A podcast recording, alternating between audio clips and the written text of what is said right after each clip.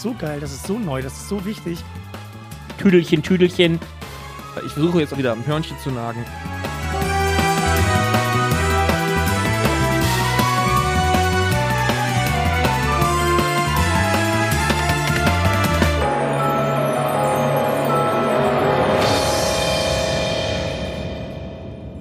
Nee, der Titel hat mich vor allem gecatcht, weil ich gedacht habe, wer benennt ein positives Festival? Also Festivals sind ja positiv, negativ, weil Children of Doom ist ja nicht gerade positiv. Und das fand ich spannend. Und dann habe ich da mal gegen recherchiert und habe gedacht, ey, das ist so geil, das ist so neu, das ist so wichtig, das will ich moderieren. Ja, ist das nicht ein wunderschönes Zitat, was uns der liebe Nico, der Moderator auf dem Festival, was im Mai stattgefunden hat, live eingesprochen hat? Darüber haben wir uns sehr gefreut, das wollten wir uns, wollten wir euch nicht vorenthalten. Wir sind wieder da, welcome back. Mein Name ist Kai Kottenstede und gegenüber von mir sitzt der unverwechselbare Boris Jepsen. Ich grüße euch. Wir beide haben uns vermeintlich eine kleine Auszeit genommen. Ich sag vermeintlich, weil einerseits ähm, diejenigen, die dann doch mal äh, überlegt haben, uns zu abonnieren, was ich immer nur empfehlen kann, ähm, die werden mitbekommen haben, dass wir eine längere Pause eingelegt haben nach dem Festival. Ich brauchte auch mal ein bisschen ganz banal Urlaub, Urlaub von den ganzen äh, Doomsday-Themen, aber auch generell Urlaub. Aber Boris und wir als Team haben natürlich nicht aufgehört, äh, an, das, an dem Thema zu arbeiten. Und diejenigen, die das äh, vielleicht schon verfolgt haben, haben es auch mitbekommen. Ähm, insbesondere unsere Community auf Facebook hat einen regelrechten Boom erlebt, was äh, die Diskussionen angeht. Boris war da ganz nah dran. Und das soll heute unser Thema werden. Boris, vielleicht mal ein paar Sätze von deiner Seite dazu. Ich habe hier eine Liste von dem, was wir alles für Themen hatten in den letzten vier Wochen. Ich ratter die gleich mal runter, aber äh, du warst näher dran als ich. Ähm, vielleicht schon mal so eine erste Impression, was passiert ist äh, auf Facebook in den letzten, ja gut, jetzt schon zwei Monaten. Naja, äh, letztlich führen wir dort die Themen weiter, die wir auf dem Festival im Mai schon angeteasert haben, die wir angerissen haben, weil es kommen ja täglich zu diesen Dingen neue Meldungen aus allen möglichen Quellen. Und, und unsere Facebook-Seite, ähm, bis wir halt eine eigene Plattform aufgebaut haben, an der wir im Moment arbeiten, ist das halt letztlich noch unser primäres Medium, um interaktiv mit unserer Community ähm, zu, in Kontakt zu sein. Naja, wir nutzen halt dieses Medium, um aus allen möglichen Quellen halt die, die, die heißen, die relevanten Themen ähm, zusammenzutragen und auch dem aktuellen Stand zu bleiben. Und es kommen halt auch immer mehr Reaktionen, Kommentare, ähm, auch andere Leute fangen an, wirklich auch ihre eigenen Links zu posten. Und das macht natürlich Sinn, weil äh, letztlich soll das, soll das ja ein, ist das ja ein interaktives Medium.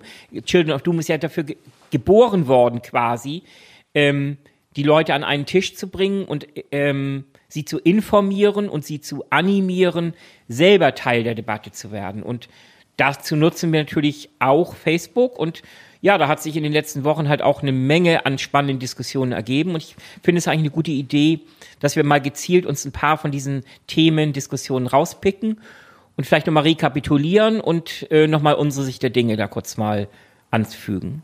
Das ist der Plan für heute. Ich wollte noch ganz kurz ergänzen, uns ist ja im Prinzip, um das nochmal zugespitzer zu sagen, uns ist ein klein bisschen egal, wo wir die Debatte führen. Hauptsache, wir führen sie und wir wollen ein Festival machen, weiterhin. Wir wollen aber auch gleichzeitig eben unterjährig zwischen den Festivals, man kann nur nicht jeden Tag feiern und jeden Tag die Wissenschaft auf die Bühne bringen von unserer Seite aus, aber wir können sie sozusagen auf die virtuelle Bühne heben und wir können auch dort immer mehr andere Formate entwickeln und die Diskussionen auf Facebook sind ein erster Schritt, wo wir die Mission, die wir ja doch irgendwo haben, nämlich die Debatten zu diesen großen Themen ähm, am Laufen zu halten und auch auf einer gewissen Art und Weise am Laufen zu halten. Wir werden da stärker gleich nochmal einsteigen. Ähm, diejenigen, die uns länger kennen, kennen auch da unsere Haltung, nämlich stärker wieder wissenschaftliche Ansätze und Fakten in Diskussionen reinzubringen. Das, das wollen wir unterjährig tun. Und ähm, wir sind mehr als happy darüber, wie die Resonanz auf Facebook dazu läuft. Das ist ja wirklich ähm, gemessen an dem, wie lange wir am Start sind, schon eine ganz tolle Entwicklung. Und ich äh, gehe jetzt mal nahtlos über in diese Liste nur der Themen, die wir in den letzten vier Wochen hatten. Da hatten wir die Debatte über äh, Plastik, da hatten wir die Debatte über die Mondlandung, zwei Themen, über die wir nachher reden werden. Borreliose als Kampfstoff äh, einzusetzen, die Frage, ob das die USA mal geplant hat. Ähm, das Thema Verjüngungskur haben wir eben auch gerade schon im Vorgespräch darüber gesprochen, auch irre. Wir hatten die Impfdebatte, auf die sollten wir auch noch mal kurz gleich eingehen. Äh, wir hatten klar die alten Fake News-Thematiken, wir hatten Deepfakes, wir hatten Asteroiden, wir hatten ähm, einen schönen Artikel dazu, dass Turing endlich gewürdigt wurde für seine äh, maßgeblichen Leistungen im Bereich der Computerwissenschaften. Ähm, natürlich das äh, ganze Thema E-Antrieb bei Autos. Ähm, gekoppelt mit der Frage Wasserstoff. Ähm, wir hatten Cargill, auch ein schönes, ja, ich sag mal, Lobbying-Thema im Prinzip. Eins meiner Lieblingsthema, In-vitro-Fleisch, der In-vitro-Burger. Stürzt von 200.000 Euro auf äh, prognostizierte 9 Euro pro Stück. Ich äh, habe am Wochenende mit Kumpels darüber gesprochen. Ich brenne drauf. Ähm, genauso wie auf, ich drauf brenne, endlich mal so einen ähm, Beyond Meat Burger in der Hand zu haben. Mhm keine Schleichwerbung hier, aber das Spannende ist ja im Prinzip, dass verschiedene Unternehmen dran sind, neue Formen, ähm, ja, sozusagen neue, neue Formen von Fleisch zu erfinden, kann man im Prinzip sagen. Genau, wobei natürlich das ein völlig anderer Ansatz ist. Ja, ja, ja, Beyond ja, Meat ist halt der Burger aus pflanzlichen aus Stoffen Erbsen, und, Eiweißen, ne, glaube ich. Und ja. ähm, der, der In-vitro-Burger ist letztlich, das ist echtes Fleisch. Genau. Nur, dass dieses Fleisch im Labor gezüchtet wurde. Genau, genau. Und total spannend zu sehen, was da das Rennen macht am Ende. Na, wir haben über Arktis Brände, die Liste noch nicht zu Ende. Wir haben über Pocken, und auch letztendlich das Metathema, was immer mitschwingt, wie kann Wissenschaft kommuniziert werden, wie kommen wir dahin, eine, ähm, eine bessere Form der Debatte, gar nicht mal zu äh, sozusagen eine Diskussion zu beenden, sondern eine bessere Diskussion zu haben. Also das mal nur so ein ähm, Ritt durch die Themen der letzten vier Wochen, vielleicht um dem einen oder anderen auch mal Lust zu machen, selber drauf zu schauen, da einzusteigen. Ich sehe das ganz ehrlich, die Debatten machen nicht immer Spaß, sich anzugucken, weil man natürlich auf ganz viel trifft, was äh, Widerstand erregt, aber das kennt man ja, oder Widerspruch erregt in einem selber, aber das kennt man ja, wenn man irgendwo auf Facebook oder sozialen Medien unterwegs ist. Ein bisschen muss man seine Emotionen ähm, zügeln und, und, und im Schach halten. Das gilt aber für alle Seiten. Und darum geht es ja auch ein Stück weit heute. Also guckt rein, schaut euch die Facebook-Community an. Ich sage auch nochmal, ähm, der Podcast wird jetzt wieder regelmäßig stattfinden. Erstmal mit etwas verminderter Fahrt, aber wir wollen natürlich weiterhin euch bei der Stange halten und auch unsere Themen weiter hier auch auf diesem Kanal spielen und diskutieren. Und sicherlich auch immer stärker die Diskussionen, die wir auf Facebook haben, hier auch in den Podcast mit reinbringen. Heute dazu der Auftakt. Stichwort Facebook, dein Handy bimmelt schon. Ähm, ich schlag mal vor, Boris, das erste Thema haben wir eben gesagt, ähm, ist ein, wie eine, eine Kopplung von zwei Themen, nämlich die Mondlandung und die Frage, ob es sie jemals gegeben habt, hat. Und das ist ja rein schon aus biografischen Gründen dein Thema, denn du warst ja quasi dabei. Danke. ja, aber in, es ist wirklich so. Ähm, zumindest war ich im Gegensatz zu so vielen meiner anderen Zeitgenossen schon auf diesem Planeten, als sich ähm, Mitmenschen aufgemacht haben, um den Mond zu erobern. Ich hörte nur von den äh, leergefegten Straßen, ähm, als die Übertragung dann gelaufen ist. Ja, so richtig davon viel mitbekommen habe ich auch nicht, weil ich war damals, Sekunde mal, ein Jahr und naja, so schlappe sechs Monate alt. Also ähm, so ganz waren meine kognitiven Fähigkeiten noch nicht ausgeprägt, dass ich die, dieses Ereignis mit der entsprechenden Tiefe würdigen konnte. Ähm, aber ja, so im Nachhinein ähm, hammermäßig, wenn man sich auch mal die Dokumentationen anschaut, wenn man sich die historischen Dokumente anschaut, ähm, ich weiß nicht wie viele Milliarden Menschen, also mindestens eine Milliarde Menschen, glaube ich. Und das war damals, das war vor 50 sagen, Jahren. Zu ähm, Zeit. Als es noch, äh, viele haben sich einen Fernseher gekauft, nur um dieses Ereignis mitzuerleben. Also, und, und die Bilder am Ende, die waren natürlich, das waren die so, so geisterhafte, schattenhafte Bilder. Ich habe im Nachhinein gelernt, das war, das Problem war, gar nicht mal, dass die Kameratechnik nicht schon ein bisschen so wie so ein Ultraschallbild vom, vom, vom Genau. Das Problem kind, war einfach die, die, die Datenübertragung. Ähm, die NASA musste eine sehr hohe Datenkompression nutzen, weil natürlich vom Mond zur Erde kannst du nicht in, in einen HD-Stream äh, abgesehen davon, das gab es damals noch nicht, schicken, sondern du musst natürlich in sehr komprimierter Form diese Daten schicken, um sie überhaupt in, angemessen in einem bestimmten Zeitrahmen live rüberzukommen.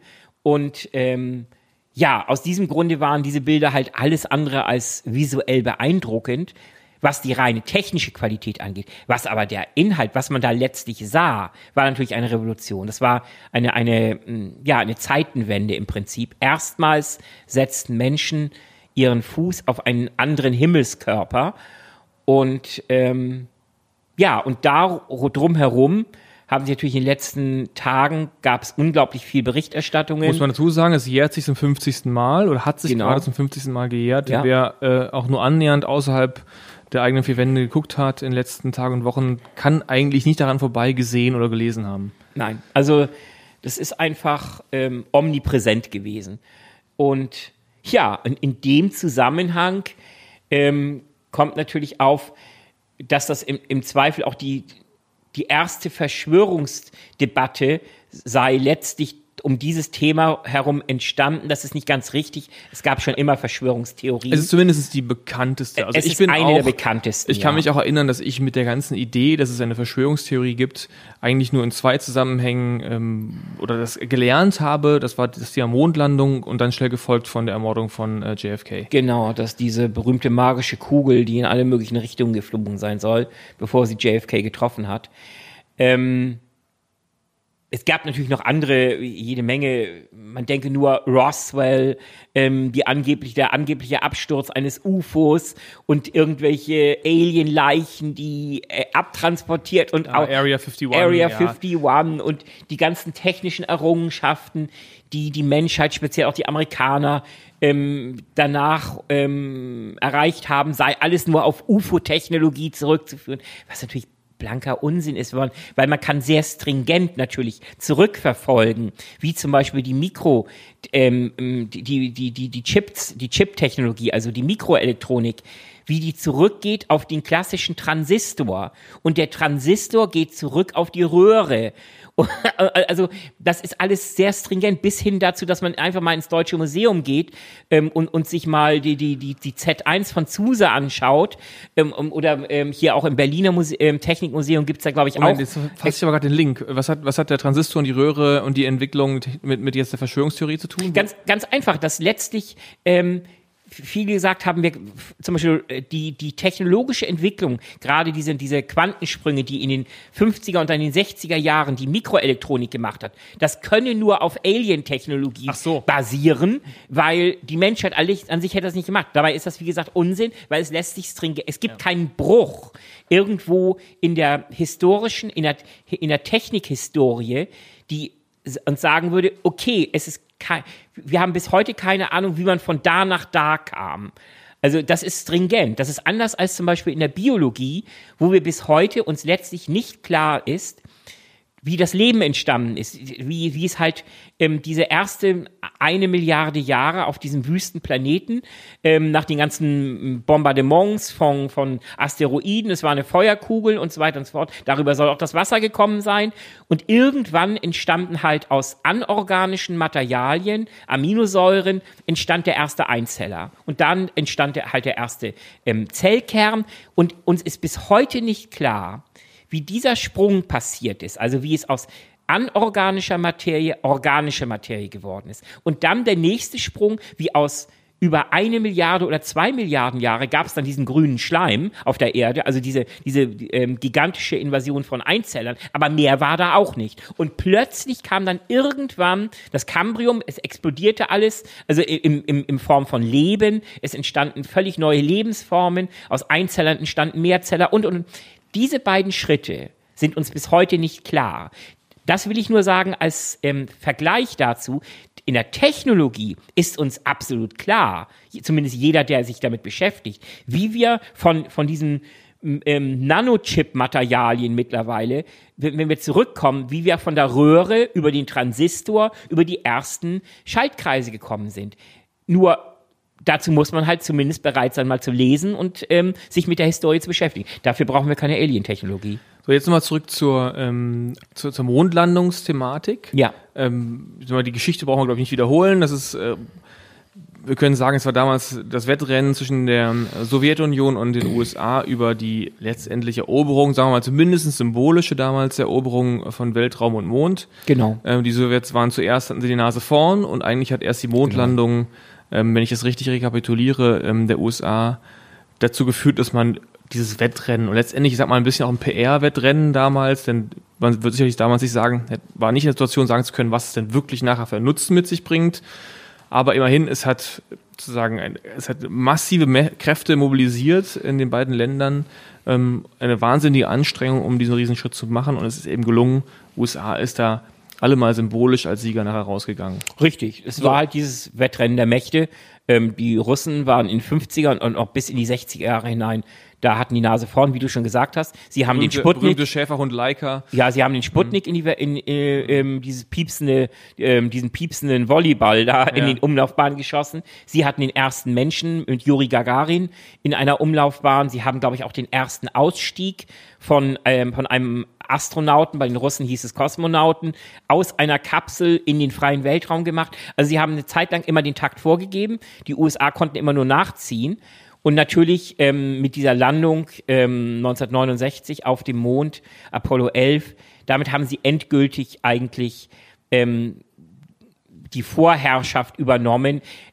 Eigentlich technisch gesehen war das schon mit Apollo 8 der Fall, weil mit Apollo 8 haben die Amerikaner das erste Mal Menschen haben damals das erste Mal den Mond umrundet. Damals entstand auch dieses wunderbare Foto ähm, von einem Apollo 8 äh, Astronauten, der, wo, wo quasi ihre Kapsel hinter dem Mond hervorkommt nach einer Umkreisung und sie sehen, äh, wie, wie dieser Erdball, diese blaue Kugel ähm, in ihr Sichtfeld tritt. Und da haben sie auch wunderbare Fotos gemacht.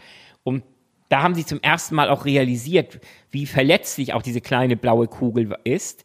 Weil wenn man bedenkt, ähm, wenn man ähm, vom Mond aus, wenn man da auf dem Mond rumhüpft, sagten einige Astronauten, kann man die Erde mit dem Daumen verdecken. Also dafür reicht eigentlich diese, ähm, diese Entfernung schon. Und wenn man dann Millionen, Milliarden Kilometer und ähm, Lichtjahre weiter denkt, dann ist das einfach nur ein winziger Punkt im Universum, unglaublich verletzlich. Und ähm, dieses Apollo-Programm hat uns allen eigentlich auch nochmal ja, vor Augen geführt, wo wir herkommen und dass wir im Moment keine zweiten Plots haben, wo wir wieder zurückkommen. Also im Moment all diese Phantomdiskussionen, Leben auf dem Mars und Terraforming, das sind alles wunderbare Gedankenspiele. Aber letztlich, wir haben nur diese eine Erdkugel und auf die müssen wir aufpassen, weil wir haben keine zweite im Moment.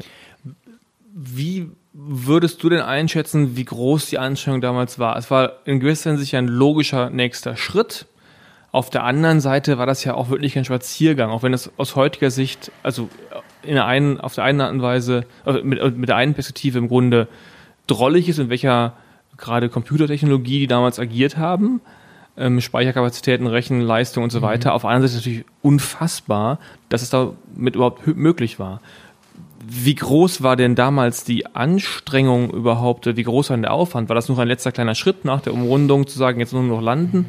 Oder war das wirklich auch so ein großer Schritt? Nein, also das gesamte Apollo-Programm war in einer riesen Kraftanstrengung, vor allem auch finanzieller Art. Im Nachhinein hat, wenn man es nüchtern analysiert, was wissenschaftlich dabei rauskam, war extrem wenig. Also das, was man damit rein an wissenschaftlichen Dingen ähm, bekam, hätte man mit unglaublich viel weniger Geld mit einer Robotersonde machen können. Das heißt, ähm, Mondstaub einsammeln oder ein paar, paar, mhm. ähm, paar Felsen einsammeln und mit einer automatisierten Sonde zurückzuschicken. Das haben übrigens auch die Russen äh, später gemacht. Ähm, nur das, das eine kann man mit dem anderen schwer vergleichen. Hier ist halt, ähm, hier sind Menschen ähm, quasi unterwegs gewesen und ein Mensch ist auch immer noch zur damaligen Zeit, aber auch heute noch einem Roboter haushoch überlegen, weil ein Mensch halt vor Ort Entscheidungen treffen kann. Im, innerhalb von, von Bruchteilen von Sekunden ergibt sich irgendeine Situation, ein Mensch reagiert und, und handelt entsprechend und das kann ein Roboter einfach noch nicht. So, so weit wird auch, es wird auch noch lange dauern, bis die KI so weit ist. Aber das war halt eine nationale Kraftanstrengung, die unglaublich viel Geld gekostet hat. Diese ganze, die ganze Apollo-Geschichte, das waren ja äh, 17 Missionen, wenn ich richtig im Kopf habe. Jein, ja, also Summe, also theoretisch, also man landete am Ende bei Apollo 17. Fakt ist auch da, ähm, zum Beispiel Apollo 1 hätte niemals Apollo 1 wäre es genannt worden, wenn es nicht dieses furchtbare Unglück gegeben hätte. Es hat ja in der Erprobungsphase zur Apollo-Serie gab es einen Test in einer, in einer dieser Apollo-Raumkapseln auf der Erde. Es war eigentlich ein Routinetest, bei dem äh, bestimmte Mechanismen geprüft wurden und drei Astronauten, die eigentlich auch ins All fliegen äh, wollten. Ich habe jetzt die Namen ehrlich gesagt vergessen, ähm, müsste man nachgucken. Aber ähm, die sind in ihrer Kapsel bei diesem Test verbrannt, auf dem, auf, auf dem Raketentestgelände. und so im Nachhinein quasi als Ehrung auch hat man diesen Raketentest, diesen, diesen Kapseltest nachträglich zu Apollo 1 erklärt. Und danach kamen dann, wurde alles weitere, ähm, die ersten Raketenstarts wurden dann zu Apollo 2 und Apollo 3. Ähm, faktisch gesehen erst so ab Apollo 3, 4 rum ging es wirklich in die Vollen mit, mit, mit großartigen Umkreisungen. Ich glaube, Apollo 7 ich müsste, ich müsste selber nachgucken. Apollo 8 auf jeden Fall war, das, war, das, war der erste Flug, der wirklich auch den Mond umrundet also, hat. Also Apollo 7, es gibt ja äh, Internet und Wikipedia, hier steht erster bemannter Start. Der Saturn 1b. Siehst du, genau. Ja. Also alles andere war eigentlich Vorbereitung auf die, auf die, auf die Endphase und die begann dann wohl mit Apollo 7, ja. Ich wollte eigentlich auf den Punkt hinaus, also es gab sei es drum, genau, das waren nur Details. Es war eine Phase von einer guten Dekade, ja. ähm, die begann Anfang der 60er und endete Anfang der 70er. Mhm. Einfach auch um das nochmal einzuordnen, das war eben eine ganze Dekade, in die man da reingebuttert hat oder richtig krass Energie genau, reingesteckt hat. Richtig. Und dann war irgendwann auch die Luft raus. Ich meine, man kennt das ja auch, das ist auch nur menschlich. Ähm, wenn du dich unendlich auf etwas freust und dann hast du es endlich. Das liegt einfach in der Natur des Menschen. Dann kannst du dich noch, nicht noch Monate und Jahre später total nur wegen dieser einen Sache freuen. Du setzt ja dir neue Ziele. Das ist ja auch, das irre ist ja auch daran, dass es mir in der, in der Recherche vorhin nochmal, ähm, äh, ja, das hat mich richtig äh, überrascht, als mir klar geworden ist, dass wir in der Zeit, also das heißt, wir als Menschheit von 69 von der ersten Landung bis 72, Ende 72, ich glaube dreimal auf dem Mond waren und danach nie wieder. Also mit Menschen. Wenn ich es richtig, richtig recherchiert habe. Also wir waren sechsmal auf dem Mond. Zwölf Menschen waren insgesamt auf dem Mond. Es gab sechs Apollo-Missionen, die auf dem Mond waren, plus diese unglückselige Apollo 13-Mission, ja. die eigentlich am Ende sogar den Nimbus der NASA begründet hat und bestärkt hat, indem halt es, indem es halt diesen Unfall gab auf dem Hinflug und eigentlich ähm, waren die Chancen, diese drei Astronauten lebend zurückzubekommen, verschwindend gering und trotzdem hat es am Ende geklappt. Da gibt es ja auch diesen berühmten Film mit Tom Hanks. Ähm, das war schon eine, eine grandiose Leistung aus einer Niederlage, aus einer quasi beinahe Totalkatastrophe. Was genau ist da passiert bei Apollo 13? Also bei Apollo 13 passierte folgendes, dass einer der Sauerstofftanks ist wohl explodiert durch einen, durch einen Kurzschluss. Reiner Sauerstoff ist natürlich ähm, hochbrennbar und in, in, Verbindung mit, mit anderen Stoffen. Und ähm, da ist ein Sauerstofftank explodiert, damit fiel die Elektrik aus in der, im, im, in der Haupt-Apollo-Kapsel. Ähm, und das bedeutete innerhalb von kurzer Zeit, 20, 30 Minuten, äh, ver verlor die, die, die, die Haupt, die, die Reisekapsel, der, der, die, also die Apollo 13 Kapsel, sämtliche Elektrizität und sämtlichen Sauerstoff. Das heißt, die, die Mannschaft musste umsteigen in das Mondlandemodul. Und, und zwar noch auf dem Hinweg und dieses Mondlandemodul war ja auch nur für zwei Leute ausgelegt. Das war ausgelegt, um zwei Astronauten für zwei Tage auf dem Mond am Leben zu halten. Jetzt war aber das Problem, dass sie, dass jetzt drei Astronauten sich in diesem Mondlandemodul zusammen ähm, und ähm, aber noch erst hin mussten zum Mond, dann rund um den Mond und zurück, weil sie waren jenseits der, des Punktes, wo es sinnvoll gewesen wäre, über Energieeinsatz, Bremsraketen und alles quasi direkt umzukehren.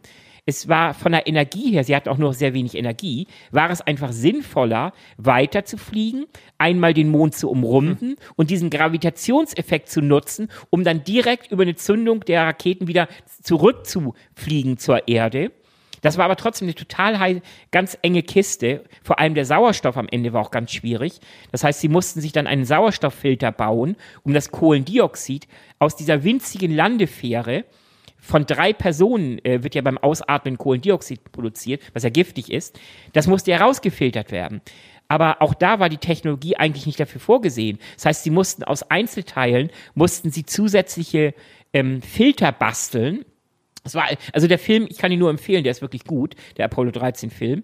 Aber das, das hat den Nimbus letztlich ähm, der NASA mit begründet. Eigentlich, egal was kommt, die NASA packt es. Es gibt ja diesen berühmten Ausspruch auch von dem damaligen Flight Director. Ähm, egal was passiert, die USA haben noch nie einen Astronauten im Weltall verloren und solange ich hier das Sagen habe, wird das auch nicht passieren. Ein Misserfolg ist nicht akzeptabel.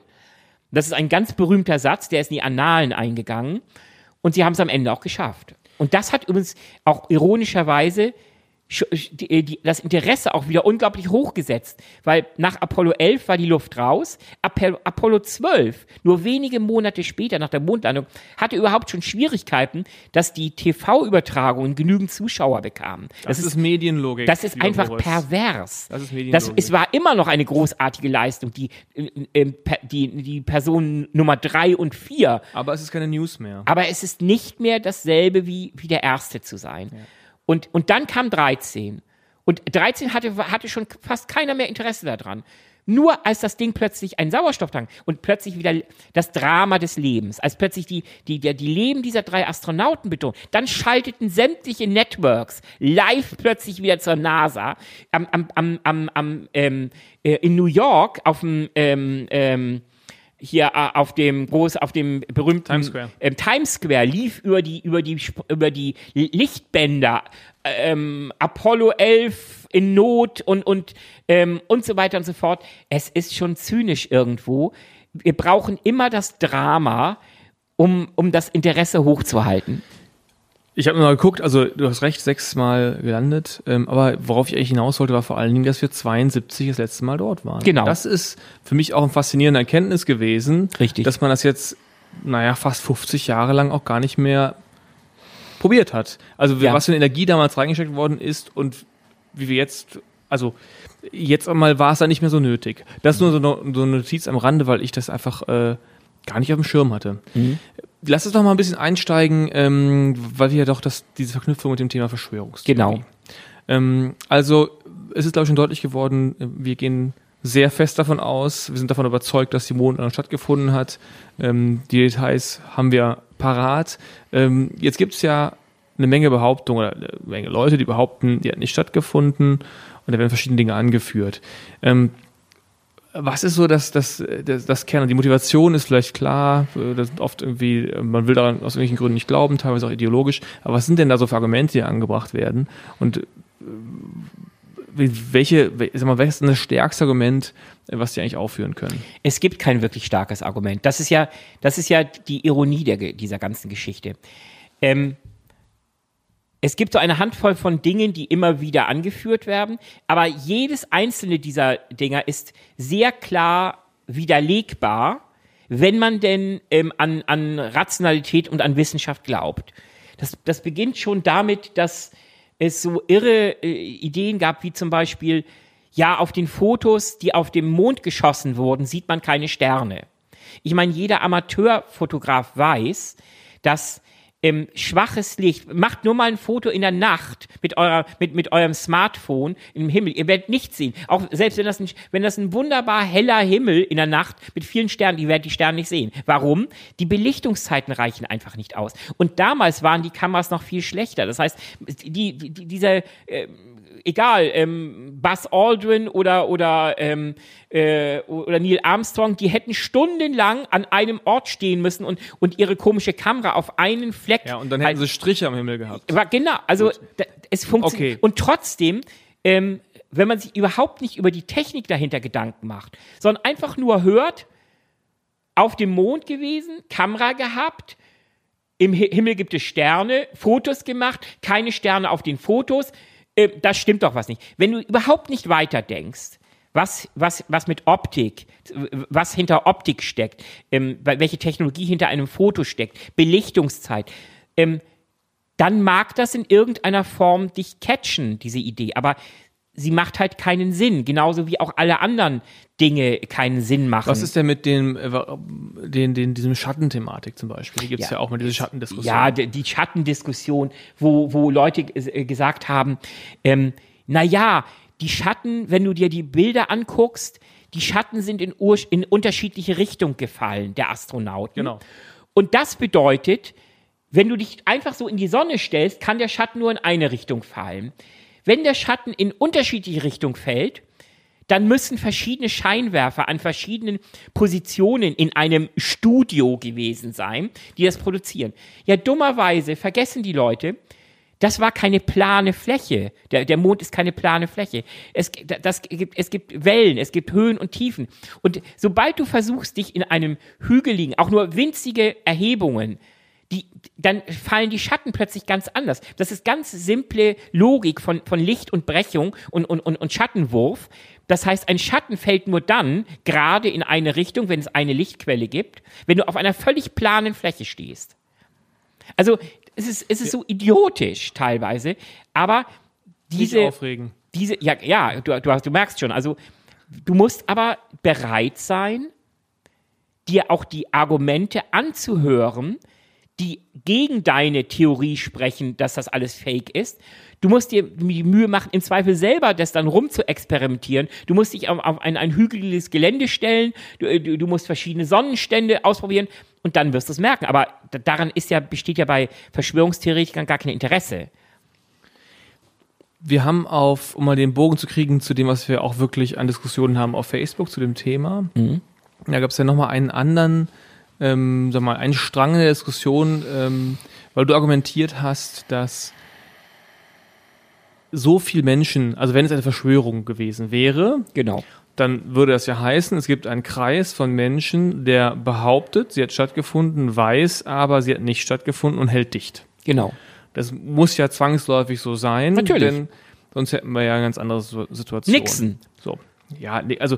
Da genau. gab es eine Verschwörung. Ja, ja, richtig. Äh, da gab es ganz wenige Leute, Nixon selber, der Präsident damals, und zwei, drei Vertraute. Die, da gab es halt diesen Angriff, äh, diesen Einbruch bei den Demokraten Ja, in, ja, in Watergate. Watergate, genau. Und das ist dann auch auf. Und selbst das waren nur ganz wenige Leute. Genau, und ist das ist logisch- aufgeflogen. Genau, jetzt ist logisch natürlich immer schwierig, äh, denn da kann ja eher sagen, ja, ja, ja, das ist mal aufgeflogen, aber was weißt du, wie viele hundert Fälle nicht auffliegen? Aber das war ja, äh, das, insofern ist es immer schwierig, das so zu argumentieren, aber äh, dein Argument war ja auch ein anderes in dem Fall. Du hast gesagt, es mussten so viele Leute waren involviert.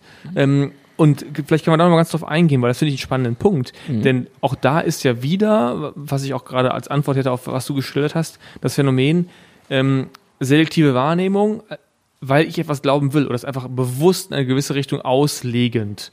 Das Genau. heißt nicht prüfend, ja, was eigentlich Wissenschaft wäre, zu sagen, hm, ich versuche eigentlich das, was ich hier sehe oder was ich annehme, erstmal zu widerlegen. Wenn mir das nicht gelingt, Mhm. dann starte ich daran, das zu glauben oder das Genau. als wahr anzunehmen. Verschwörungstheorie geht ja anders vor, quasi, ha, guck mal, ich glaube, das ist so und so und da habe ich einen Beleg, also glaube ich es umso mehr. Statt zu sagen, ich prüfe eigentlich alles ab, was dagegen spricht und erst wenn ich nichts mehr finde, was dagegen spricht, habe ich einer gewissen Wahrscheinlichkeit letztendlich. Ich habe es aber nicht geschafft zu falsifizieren und deshalb glaube ich das. So, und jetzt noch aufs konkrete äh, Beispiel. Äh, 100.000 Menschen, hast du glaube ich geschrieben, müssen da locker eine, eine Ahnung von gehabt Noch haben. weit mehr. Mhm. Und das fand ich noch einen interessanten Punkt, weil es hängt auch mit der Kraftanstrengung zusammen, die das Land, äh, die USA Ja. damals gemacht haben. Ja. Zu Spitzenzeiten, glaube ich, waren bis zu 400.000 Menschen direkt bei der NASA oder bei Zulieferern, ähm, inklusive Radarstationen, inklusive ähm, Teleskopen auf der ganzen Welt waren involviert in dieses Apollo-Projekt. Ähm, es wäre schlichtweg unmöglich gewesen, diese Zahl von Menschen ähm, zu einer Verschwörergruppe zu machen. Klar, man kann argumentieren, ja, die waren ja alle nicht in, in es gab nur diesen harten Kern und den anderen ist was vorgemacht worden. Äh, äh, ist nicht, weil da kommt leider wieder das Problem Wissenschaft zutage. Da reden wir von so etwas wie Telemetrie. Für, wer, wer es nicht versteht, bitte mal googeln, bevor gleich wieder gesagt wird, Telemetrie, irgendein so Zauber. Nein, Telemetrie heißt nichts anderes. Daten werden erhoben und ausgewertet. Und in diesem Fall, damals, 1969, geht es um Funksignale. Du kannst, Marconi, ein Italiener, hat die ersten Funksignale ähm, ausgesendet, hat quasi das ganze System der, der, der, der Funkkommunikation erfunden, entwickelt. Da kannst du nichts tricksen. Das heißt, wenn über, über ähm, Kreuzpeilung auf der ganzen Welt gab, wurde der Mond angepeilt, das heißt, es gab auch keine Möglichkeit, damals schon gar nicht, zu, zu faken und zu, zu sagen, na ja, wir, wir, ähm, wir simulieren den Funkverkehr. Die- Auch die Quelle der Signale, wo der Funk ausgekehrt dadurch, wird, klar. das faken wir und schicken das von einem anderen Ort oder so. Nein. Also mit, was du sagst, ist ja durch die, durch, gerade durch das für verschiedene Stationen anpeilen. Genau, Kann man ja- Amateure auf der ganzen Welt haben mit ihrem Amateurequipment Ja. auf den Mond gezielt und haben sich haben direkt mitgehört, als diese Funksprüche kamen. Äh, Tranquility Base, the Eagle has landed oder One small step for a man, but und all diese Sachen sind direkt vom Mond gekommen, inklusive der Tatsache, dass die Russen zum gleichen Zeitpunkt mit Luna 15 eine Sonde haben kreisen lassen um den Mond. Die, der, die kreist im, die, die, die wanderte auch mehrfach über diese Landestelle der Amerikaner, crashte dann irgendwann, weil sie haben mit Luna 15 versucht, Bodenproben zu holen, um auf den letzten Drücker doch noch vor den Amerikanern irgendwas vom, vom Mond an Gestein zu bekommen. Hat nicht geklappt. Ich glaube, ein Jahr später oder so hat es dann doch funktioniert. Aber die waren quasi in der ersten Reihe, die Russen. Das heißt, wenn man auch jedem hätte täuschen können, die Russen waren technisch, das haben wir ja gesagt, fast auf Augenhöhe mit den Amerikanern. Und was man sagen muss, sie hatten einfach null Interesse daran, dass die Amerikaner eine erfolgreiche Mondlandung Natürlich nicht. Und äh, das heißt, wenn es irgendeinen Anhaltspunkt gegeben hätte für irgendeine Art von Täuschung, die Russen hätten das genüsslich ausgeschöpft Ja. bis ins Kleinste. Nein, da ist nichts. Im Gegenteil, sie haben, sie haben sogar gratuliert in den Amerikanern. Also das alles hat weder Hand noch Fuß. Ähm, bis hin zu den Reflektoren, die schon von Apollo 11 aufgestellt wurden, von anderen Apollo-Missionen dann auch noch. Das sind, das sind die Reflektoren, die letztlich noch heute benutzt werden, um von der Erde Laserstrahlen auf den Mond zu schicken, also Richtung Mond zu schicken. Die werden von den Reflektoren, die Laserstrahlen, zurückgeworfen und die, die, über die Laufzeit, die der Laserstrahl braucht, wir wissen, maximale Geschwindigkeit im Universum, Lichtgeschwindigkeit, 300.000 Kilometer pro Sekunde. Das heißt, wir können in, in, bis in den Nanobereich hinein Laufzeiten, Nanosekundenbereich, Laufzeiten messen. Und daran wissen wir zum Beispiel, dass gegenüber von vor 50 Jahren, als der erste Reflektor aufgestellt worden, wurde, der Mond sich we we weg entfernt hat von uns. Der ist weiter entfernt als damals der Mond, weil halt grundsätzlich über diese Rotationsgeschichte sich immer weiter entfernt der Mond von der Erde. Das können wir messen. Jeden Tag. Das kann jeder mit, mit dem ri- richtigen Laser-Equipment kann das selber messen. Wenn er es denn möchte. Ich frage mich gerade, was wir jetzt ähm, zu Verschwörungstheorien eigentlich an der Stelle noch so allgemein sagen wollen. Denn ich ähm, habe ja gerade im Grunde schon so meine Meinung dazu kundgetan, ähm, wie ich glaube, wie das funktioniert.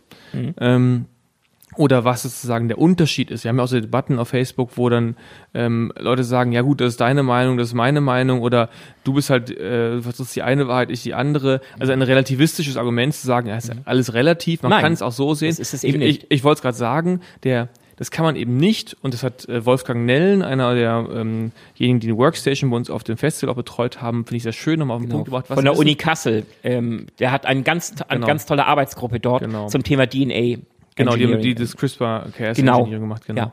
Ähm, die, um es nochmal auf den Punkt zu bringen, letztendlich ist Wissenschaft ja einfach eine Methode, die nach dem, nach dem, die bestmögliche Methode, um das, was wahr ist, herauszufinden, was nicht, sie beansprucht gar nicht für sich, irgendwas herauszufinden, was dann für ewig wahr ist. Nein. Sie beansprucht nur mit einer nachweisbaren, wiederholbaren und logisch stringenten Methode Dinge so weit zu prüfen, dass wir zum Stand der Kenntnis, die wir jetzt haben, nicht weiterkommen, als das etwas erstmal für das Ergebnis zu halten. Genau. So. Und das heißt, und daraus bauen sich dann über Jahrzehnte, Jahrhunderte sozusagen ganze Konstrukte auf. Dinge werden irgendwann so stark sozusagen ähm, letztendlich indirekt bewiesen worden. Also nie kann man sie ja positiv beweisen. Man kann nicht sagen, es ist so. Man kann nur sagen, wir haben nichts gefunden, was gegenteilig der Fall ist. Das berühmte äh, schwarze Schwan-Argument. Ne? Solange ich weiße Schwäne sehe, kann ich die These aufstellen, Theorie aufstellen, es gibt nur weiße Schwäne, kommt der erste schwarze Schwan, ist die Theorie hinfällig. Genau. Das ist ja im Prinzip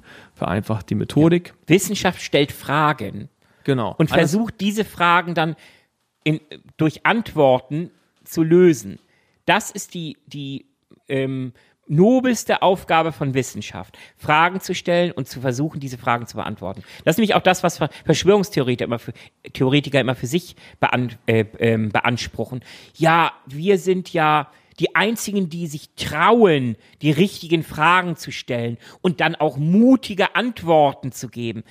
Nein, es geht nicht um, um Mut, es geht nicht um, um darum, ähm, sonderlich clever oder was weiß ich. zu- Es geht ganz einfach darum, Sachverhalte zu analysieren, die bestehenden Fakten, die man hat, in die richtigen Reihenfolge zu setzen, in die richtige Beziehung zueinander zu stecken. Und am Ende kann man sich auch darauf äh, ähm, verlassen, das Universum und die Evolution und alles funktionieren nun mal so, dass die einfachste Lösung meistens auch die wahrscheinlichste ist.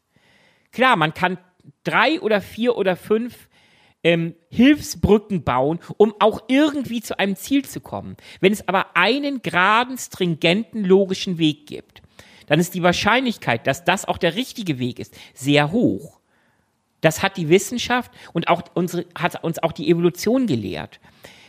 Insofern geht es letztlich einfach nur darum, die richtigen Fragen zu stellen und bereit zu sein, auch für alle Antworten offen zu sein, zu denen uns rationale Überlegungen hinführen. Ich weiß noch nicht, ob ich äh, mit der Einfachheit, ob ich den Gedanken ganz mitgehe. Mhm. Ähm, äh, ob das sozusagen etwas, was man als Sozialwissenschaftler so schnell mit Ja beantworten würde, was trotzdem, nichtsdestotrotz die gleiche, also die Basis bleibt die gleiche. Ich, ich würde noch mal eine andere Perspektive drauf werfen wollen, mhm. nämlich was ist ähm, sozusagen das hintergründige Ziel eigentlich? Ein Wissenschaftler hat das Ziel eigentlich wenn man böse ist, im Grunde immer wieder Dinge zu hinterfragen und kaputt zu machen. Also ja. eigentlich will man eine bestehende Theorie, eine bestimmte, eigentlich will man sie kaputt machen, um dann neue Erkenntnisse daraus zu gewinnen. Ja, um da, oder sie damit zu bestellen, also sie nicht kaputt zu kriegen und damit hinzubekommen, genau. dass man sie immer stärkere Indizien dafür findet, dass sie tatsächlich haltbar ist. Richtig. Es so. gibt niemals Der, eine allumfassende Wahrheit. Genau. Es gibt immer nur die Wahrheit des Augenblicks, bis diese widerlegt wird. Genau. Ich akzeptiere damit auch eine eine im System inhärente Unsicherheit. Ja. Und nämlich, ich kann mir nie sicher sein, das ist, ich kann mir nie sicher sein, dass es nicht auch grüne Schwäne gibt. Nein, ja. natürlich nicht. So, das, das können wir bis heute nicht mit Sicherheit sagen. Nein. Unter Umständen wird dieser Schwan noch äh, geboren oder ja. gefunden. Oder es gibt ihn auf, keine Ahnung, Epsilon Eridani da um irgendeinen Planeten. Also so. Und ja das ist jetzt wiederum der Unterschied zu den Menschen, die, ob sie sich nur als Verschwörungstheoretiker bezeichnen oder nicht, da sind die Grenzen sicherlich auch ein Stück weit fließend, die suchen nach was anderem, die suchen nach Gewissheit. Mhm. Ähm, würde ich behaupten. Die suchen nach zu sagen, auch äh, die suchen die Seelenruhe darin zu sagen, jetzt habe ich endlich eine Lösung, Haken dran. Mhm. Da kommt auch die Verbissenheit der Diskussion, glaube ich, heraus. Denn wenn ich daran bohre, dann rüttel ich an Festen. Genau. Dann rüttel ich an Dingen, die unter Umständen auch schon sehr stark mit der eigenen Person verbunden sind. Daher ja. kommt ja auch diese hohe Emotionalität her. Ja.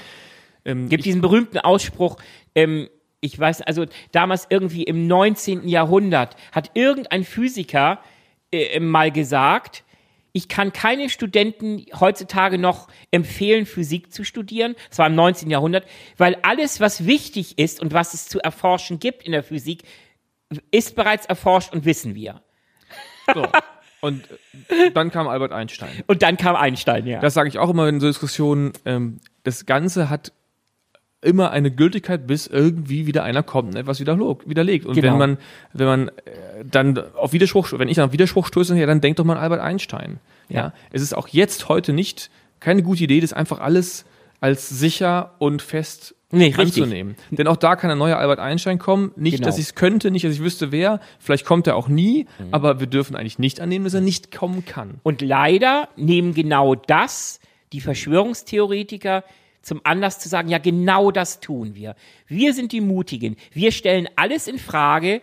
Wir äh, akzeptieren dieses, ähm, ähm, diesen, diesen, diesen ähm, Grundsatz, dass man alles, dass nie, niemals hundertprozentige Gewissheit da sein kann. Nur, das ist genau ein, ein, ein Zirkelschluss. Das ist genau die falsche Herangehensweise. Denn sie setzen eine andere Prämisse, sie setzen irgendeine eine Behauptung in die Welt und sind aber nicht bereit, diese Theorie einer nüchternen, sachlichen Prüfung durch andere zu stellen. Also das ist nämlich genau das Problem.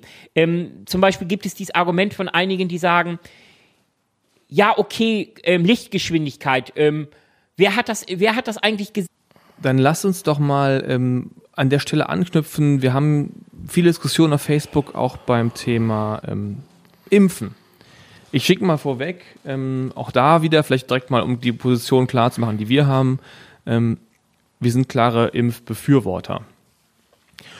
Und die Debatte, die äh, du vor allen Dingen da geführt hast auf Facebook, ähm, über mehrere Posts weg, muss man auch sagen, ähm, auch mit dem Ziel, ja auch die verschiedenen Positionen auch und auch darzustellen oder auch die Diskussion, denn auch uns ist klar, da findet, ähm, da gibt es wirtschaftliche Interessen dahinter, die sind alle, ähm, die sind nicht immer klar, die sind auch nicht immer eindeutig, aber dass es die gibt, das ist uns klar. Ähm, da findet also eine Diskussion statt, auch mit einer enormen Vehemenz. Ich vermute mal, dass die meisten von den Zuhörern und Zuhörerinnen äh, sofort äh, den bewusst ist, wie vehement diese Debatte geführt wird, schon seit vielen Jahren. Es gibt als aktuelle Aufhänger das, ähm, die Gesetzesinitiative, das Gesetz, dass es eine Impfpflicht gibt geben wird. Geben also wird, erstmal ja. ist, ist das Gesetz, glaube ich, eingebracht worden und das muss noch, glaube ich, ähm, Oh, ich glaube, ich gucke es noch nach, wenn wir weiter. ich meine, es muss jetzt noch ähm, aber es ist sehr weit. es ist sehr bald, dass quasi ähm, in Kitas und, glaube ich, Schulen eine Impfpflicht kommen wird, ja. Mhm. Und ähm, da, wollte ich mal einsteigen mit einem anders, anderen Blick. Also auch da, letztendlich geht es hier nicht so sehr um Verschwörungstheorie, auch um Verschwörungstheorien, die gibt es da ja auch, wer sich alles verschworen hat und äh, Impfen durchsetzen möchte. Es geht aber auch um ein paar andere Verständnis von dem, was ist Natur und was ist äh, das Verhältnis zwischen persönlicher Verantwortung und einem Allgemeinwohl ähm, und allgemeinen Schutzgut für die Gesellschaft. Aber ich möchte mal mit einem anderen Gedanken einsteigen. Da würde mich mal interessieren, was du dazu denkst. Wenn ich die Debatten, die wir auf Facebook dazu haben, sollte man gleich mal vielleicht auch ein, zwei Beispiele rausziehen, äh, anschaue, dann müssen wir oder wollen wir ja einen schmalen Grat gehen. Einerseits beziehen wir ganz klar Position. Andererseits haben wir nichts gewonnen, wenn wir Diskussionen dazu führt, dass wir irgendwann alle verloren haben, die Impfskeptiker sind. Dann diskutieren wir nicht nur unter denjenigen, die so unserer Meinung sind. Diese Gefahr besteht immer, ja. Das ist, das ist ja ein schmaler Grad. Ähm, Ja. die man, also, und ich merke ja, äh, auch so wie du da argumentierst, ähm, du lässt dich auf bestimmte Leute ein, auf andere lässt du dich nicht ein. Ich finde das komplett nachvollziehbar. Wir können gleich nochmal über Trolle sprechen. Ähm, aber das ist ja ein schmaler Grad. Und vielleicht kannst du nochmal rekapitulieren, auch vielleicht an einem Beispiel aus, aus Erinnerung, ähm, wo du sagst, genau da, da ist der schmale Grad ähm, gegangen oder bist du gegangen oder da ziehst du vielleicht auch eine Grenze oder da gehst du noch mit in der Diskussion. Vielleicht können wir es aufziehen an einer Diskussion, die wir hatten über den Begriff äh, Impfleugner. Ähm, weil da bin ich hellhörig geworden, da muss ich sagen, ein Stück weit konnte ich nachvollziehen zu sagen, Impfleugner ist vielleicht nicht ganz fair, weil es gibt Leute, die sind zum Beispiel Skeptiker gegen die Mehrfachimpfung, sind nicht per se gegen Impfung, sind vielleicht gegen Impfpflicht. Also die Richtig. Debatte ist ja etwas komplizierter. die ist auf jeden Fall äh, sehr facettenreich. Ähm, schwierig, also du hast den schmalen Grad angesprochen. Ich finde, jeder hat das Recht, für seine eigene oder für ihre eigene Person die Entscheidung zu treffen, was will ich, ähm, was mit meinem Körper passiert oder nicht. Es wird schon schwierig, wenn ich äh, aus dieser Argumentation heraus ähm, das erweitere zum Beispiel auf meine Kinder und sage, ich bin auch verantwortlich und von daher auch letztlich die letzte Instanz dafür zu entscheiden, was mit meinen Kindern zu passieren hat. Da, schon da werden Grenzen überschritten, denn Kinder sind kein Eigentum. Al- Als Eltern habe ich eine Verantwortung. Ich muss aber auch diese Verantwortung dahingehend wahrnehmen, dass ich einfach sage, bis zu einem bestimmten Lebensjahr sind Kinder nicht in der Lage, ähm, bestimmte Entscheidungen, die für ihr Wohl oder Wehe äh, relevant sind, selber zu treffen. Also muss ich mich auf beste Art und Weise, mit bestem Wissen und Gewissen ähm, im, im, im Namen meiner Kinder schlau machen, was das Beste für sie ist. Und da beginnt schon dieser schmale Grat ähm, abzubröckeln, indem halt viele sagen, ja, das sind meine Kinder und ich entscheide, was gut für meine Kinder ist. Das ist schon eine Debatte, zum Beispiel, die ich als hochgradig gefährlich, wenn nicht äh, sogar falsch empfinde. Nein, es ist, geht nicht darum, ähm, dass, dass jemand einfach nur entscheidet, sondern dass jemand klug entscheidet, dass jemand auf Basis aller verfügbarer Fakten entscheidet. So, das ist nur erstmal diese, der, der kleine, der persönliche innere Kreis. Und richtig problematisch bei der Impfdebatte wird es dann, wenn man im, leider mit einbezieht, dass meine Entscheidung über meine Person und die meiner Kinder plötzlich auch diesen, die Kreise von anderen Menschen, die persönlichen Umfelder von anderen Menschen und ihren Kindern indirekt und teilweise sogar direkt beeinflusst, wenn nämlich mein Kind nicht geimpft wird und im Zweifel Masern bekommt und damit ein anderes Kind in einer Kita ansteckt, ja, was dann? Dann, dann habe ich quasi das Recht, mein eigenes Recht und das Recht, über, mein, über das Schicksal meiner Kinder zu bestimmen, ausgedehnt, indem ich entschieden habe, ich bin, bin gleichzeitig berechtigt, über das Wohl oder Wehe anderer Kinder zu entscheiden. Da muss man ja dazu sagen, es gibt ja konkrete Werte, die, also, die natürlich auch mal wieder einen gewissen Abschätzungsmoment haben, aber es gibt ja Werte, was für einen, was für einen Level an Impfstand man braucht. Ja. Also wie viel Prozent der Bevölkerung geimpft sein müssen. Genau, ich Um- meine 96 Prozent Ja, das ist relativ hoch, genau. Rum. Dann Genau. gi- gibt es diesen, das hat so einen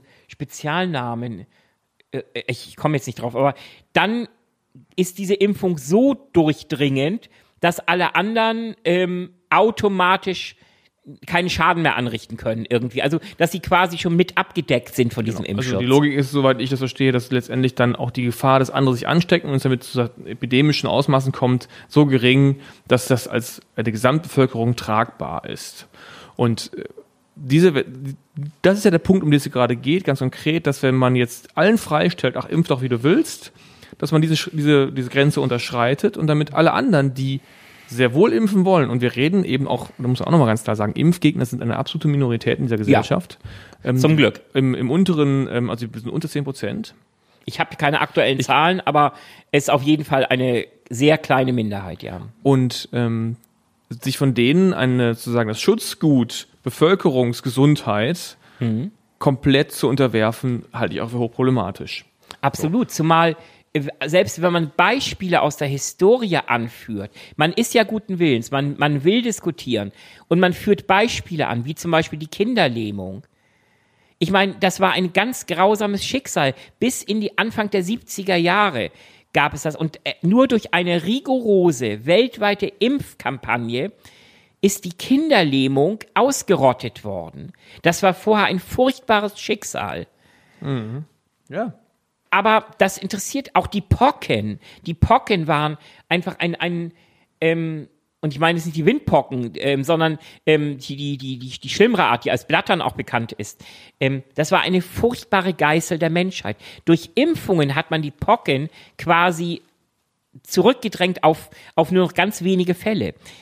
Aber das interessiert halt Impfgegner nicht, weil das größte Problem von Impfgegnern besteht darin, dass sie letztlich immer nur ihr eigenes kleines Universum sehen. Sie interessiert am Ende nur, was für ihre Person und quasi ihre Kinder relevant ist, nach ihrer Einschätzung. Und die Folgen, die ihre Entscheidung auf andere Menschen haben, die sind ihnen entweder egal oder sie nehmen sie zumindest billigend in Kauf. Kannst Und hast diese da Beispiele, Einstellung- Hast du Beispiele da, äh, auch aus der Facebook-Diskussion, ist dir genau diese äh, Haltung Ja, ja. begegnet? Ja, ja. Gab es, äh, das problematisch wird es auch immer dann, du kannst ja viele Aussagen nicht verifizieren. Dann kommen solche Aussagen wie, du hast ja keine Ahnung, mein, weiß ich nicht, mein, mein Neffe oder mein Cousin oder mein Schwager hat genau das gehabt und der ist daran gestorben. Der ist an einer Impfung gestorben. So, das ist jetzt dieses typische Totschlagsargument. Entschuldigung, das klingt jetzt zynisch, gestorben und Totschlagsargument. Das ist jedenfalls das sehr platte Argument. Ich stelle jetzt eine Behauptung in den Raum und verlange von dir, dass du sie einfach so glaubst, akzeptierst und damit ähm, sie als Bestätigung für meine richtige Auffassung der Impfskepsis akzeptierst.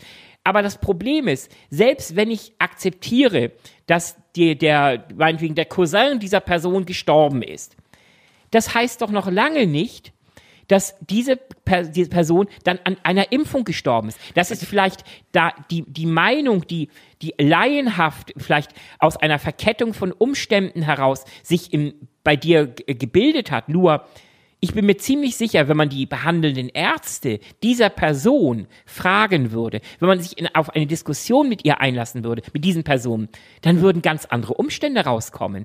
Und am Ende, es kann auch wirklich sein, dass durch eine bestimmte Impfung, durch eine bestimmte seltene Kombination, durch eine bestimmte Vorerkrankung, durch eine Kombination aus verschiedenen Impfpräparaten, Stichwort Mehrfachimpfungen, mag es sogar sein, dass vereinzelt Menschen krank geworden sind, vielleicht sogar gestorben sind. Ja, das, Das will ich nicht in Abrede stellen. Genau, Nur, es ist, glaube ich, wichtig zu sagen, es geht gar nicht darum, dass es da Fälle gibt, dass komplett, ähm, dass man die komplett ausschließen kann. Genau. Das wäre auch wiederum nicht wissenschaftlich das zu behaupten. Das ist natürlich politisch schwer vermittelbar, dass Ja. man eine Politik einführt, in der man gewisse Fälle in Kauf nehmen muss. Man kann nicht ausschließen, dass Impfen ähm, in Einzelfällen gesundliche Schäden zur Folge haben kann. Ja. Was man aber definitiv sagen kann, ist, dass Nicht-Impfen für die Gesamtbevölkerung ein deutlich höheres Risiko, auch, also auch Sterbensrisiko Ja. bedeutet. genau.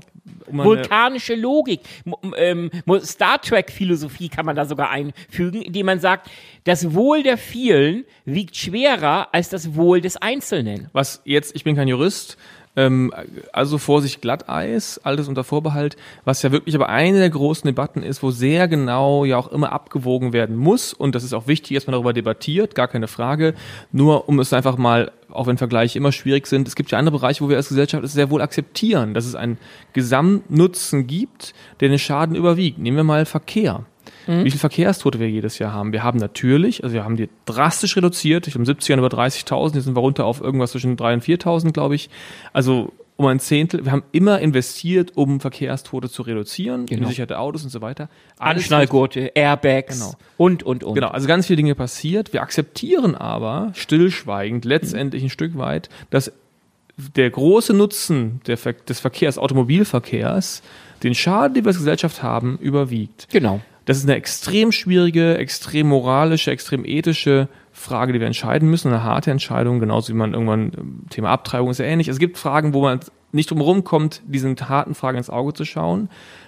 Und letztendlich ist es im Prinzip, ich will gar nicht die Ausmaße miteinander vergleichen, ähm, bei einer Impffrage die gleiche. Und die Impffrage, da hast du es so schön dargelegt, das Individuelle kann ein hartes Schicksal sein im Einzelfall, aber muss immer auch von allen verlangen können, darüber hinaus zu schauen, zu fragen, was heißt es denn für die Gesamtbevölkerung, wenn wir nicht impfen würden? Und wo kommen wir her, muss man auch immer sagen. Also sozusagen jetzt mal in der langen Geschichte, wo kommen wir her in Situationen, in denen uns Krankheiten ähm, massiv bedrängt haben, die uns jetzt nicht mehr so bedrängen. Genau. Man man schaut sich nur wieder an, äh, was gerade im, im Kongo wieder passiert, wo Ebola äh, zum wiederholten Male gerade offenbar äh, droht, außer Kontrolle zu geraten. Ähm, da gibt es erste Impfkampagnen, ähm, auch gegen Ebola. Noch vor, ich weiß nicht, zehn Jahren war Ebola ein Todesurteil. Und mittlerweile ähm, gibt es auch da Fortschritte. Nehmen wir nur ähm, AIDS, hat ähm, die HIV-Infektion in den 80er Jahren. Äh, Sie starben wie die Fliegen, um es mal ganz überspitzt zu sagen. Das, das Retrovirus galt damals als unbesiegbar. Und heutzutage ähm, gibt es durch eine, eine ähm, Multimedikation, ähm, gibt es, kann man offenbar selbst mit AIDS ein relativ normales Leben führen. Also, aber man muss halt bereit sein, ähm, auch zuzugeben, dass die moderne Wissenschaft, vor allem auch die moderne ähm, Medizin, vor allem auch die Pharmazie, auch riesen Vorteile hat und, und unglaublich viel gebracht hat, was die Lebensqualität der Menschen angeht. Aber auch da sind wir wieder bei, bei diesen Schwarz-Weiß-Malern. Und da sind wir auch wieder bei der klassischen ähm, Verschwörungstheorie. Das beginnt ja schon mit der Terminologie. Es gäbe die da oben oder die Eliten, die irgendwie diesen geheimen Plan verfolgen. Oder es gibt die Pharmalobby, die allesamt böse sind, die allesamt nur ihren Profit im Kopf haben und letztlich nur dafür existieren, um der Menschheit das Geld aus der Tasche zu ziehen und ihr nur Böses zu tun. Das ist letztlich die platte Argumentation, die man, auf die man ich auch, auch bei, auf unserer Facebook-Seite immer wieder treffe. Jeder zweite, dritte Kommentar äh, echauffiert sich immer darüber, über die Pharmalobby und wie böse die sind. Ich will gar nicht sagen, es gibt richtig üble äh, Gestalten darunter, natürlich. Man, man denke der Kontergan-Skandal damals in Deutschland, wo ähm, die, ähm, wie hieß die, die Grün, Grün Pharma, Grün, Grün, Grünpharma oder so GmbH, wo die, die wussten teilweise noch schon, schon sehr lange, dass es ein, das, die haben da ein Problem und haben trotzdem weiter dieses verdammte Medikament ähm, weitergegeben, ähm, woran halt viele ähm, missgebildete Kinder dann zur Welt gekommen sind. Ähm, Aber das sind auch wieder diese berühmten Ausnahmen, die Einzelfälle. Und dass ein Pharmaunternehmen unterm Strich ein kommerzielles Unternehmen ist, ähm, das letztlich auch Geld verdienen muss, um Forschung bezahlen zu können. Ja, das ist nun mal eine grundlegende Tatsache. Wenn ich das nicht akzeptiere, ja, dann muss ich mich auch darüber aufregen, dass der Milchshake bei McDonald's Geld kostet. Ähm, warum geben die den nicht gratis raus? Und warum kriege ich im Supermarkt meine, mein, mein, Zwieback nicht umsonst? Das sind alles kommerzielle Interessen, die hinter dem, dem, der Zivilisation sch- stehen. Ja, damit muss ich mich abfinden. Oder ich ziehe in eine Höhle und werde kompletter autarker Selbstversorger. Was mich darauf dran stört, ist, dass die, die, die mangelnde Bereitschaft, also ich habe gerade mal reingeguckt, wir haben äh, bei einem der Impfartikel 64 Kommentare. Wir haben sonst vielleicht mal so 20, 30, das sind schon gute Werte. Also es ist deutlich höher als, als sonst. Ja, eine sehr polarisierende Debatte. Eine sehr polarisierende und sehr emotionalisierende Debatte. Die Leute steigen da auch schnell drauf ein. Was mich oft stört an der Diskussion ist ähm, gar nicht, dass da unterschiedliche Meinungen und abweichende Meinungen geäußert werden, sondern ähm, dass es eine gewisse Komplexitätsgrenze, und die liegt sehr weit oben, nicht unterschre- äh, sehr weit unten, so muss ich eigentlich sagen, nicht überschreitet. Also die Frage ist, was heißt denn Pharma-Lobby?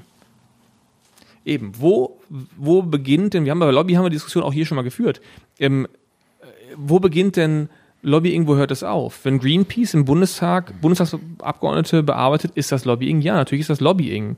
Aber ist das besseres Lobbying? Warum ist es wann besseres Lobbying? Oder andersrum gefragt, ähm, oder, oder Gewerkschafter, dass ein Großteil der, äh, ein großer Anteil von äh, Mitgliedern im Bundestag Gewerkschaftler sind, in einer Funktion. Also sie sind, haben beide Funktionen, sind Gewerkschaftsmitglied und Stimmt. beginnt der Lobbying, hört der Lobbying auf? Also das ist etwas komplexer und da sind die spannenden Fragen. Wir hatten das bei Trump, ich, ich will jetzt kein Nebending aufmachen, aber wir haben bei Facebook so eine Trump-Meldung gehabt, ähm, wo ich mich auch ein bisschen geärgert, hab, geärgert habe, wie platt das dargestellt wird. Der Mann ist gewählt worden. Das ist das spannende Phänomen zu erklären. Warum bewegt sich die Gesellschaft in den USA dahin, solche Menschen zu wählen? Und der hat re realistische Chancen, wiedergewählt zu werden. Das sind die wahnsinnig spannenden. Auf darum rumzuhauen, wie vermeintlich dumm und arrogant und psychisch gestört dieser Mann ist, das ist wirklich, ehrlich gesagt, einfach langweilig. Ja, das erhöht einen auch gar nicht unbedingt selber. Also wenn man sich auf diese Ebene von Diskussion begibt ähm, und das vor allen Dingen konstant tut, das Das ist vor allem müßig. das Es hebt ist- einen auch nicht Zeitvergeudung. das hebt einen auch nicht irgendwie viel weit drüber, muss man es ehrlich sagen, vom Niveau. Und das sind die spannenden Debatten. Und wir brauchen ja gar Inso- nicht weit zu schauen. Heut, am heutigen Dienstag wird höchstwahrscheinlich ein ähnlicher, sage ich mal, ähm, Trottel, Clown ähm, bei, uns, bei unseren Nachbarn in, in, in UK äh, zum Prime Minister gewählt, Boris Johnson. Es sind aber auch keine bösen Mächte dahinter, sondern es sind auch wieder demokratische Mechanismen aus dem Mutterland der Demokratie. Die muss man erstmal erklären. Ja. Ähm, ich wollte beim Thema Masern, oder ähm, nicht Masern, sondern beim Thema Impfen, aber nochmal genau auch das Beispiel nehmen, wo man vielleicht interessanterweise nochmal weiter einsteigen könnte. Heute vielleicht nicht, aber andermal. Die, wobei das berührt auch nur am Rande unsere, unsere Themen. Ähm, da ist eine Diskussion losgebrochen, die ist sogar noch, die fand ich auch ein bisschen spannender, nämlich die Frage, okay, ich bin für Impfen, ich bin kein Impfgegner, aber brauche ich eine Impfpflicht? Und da kommen wir nämlich in die etwas schwierigeren Fragen. Ja, wie bringe ich die Leute denn zum Impfen?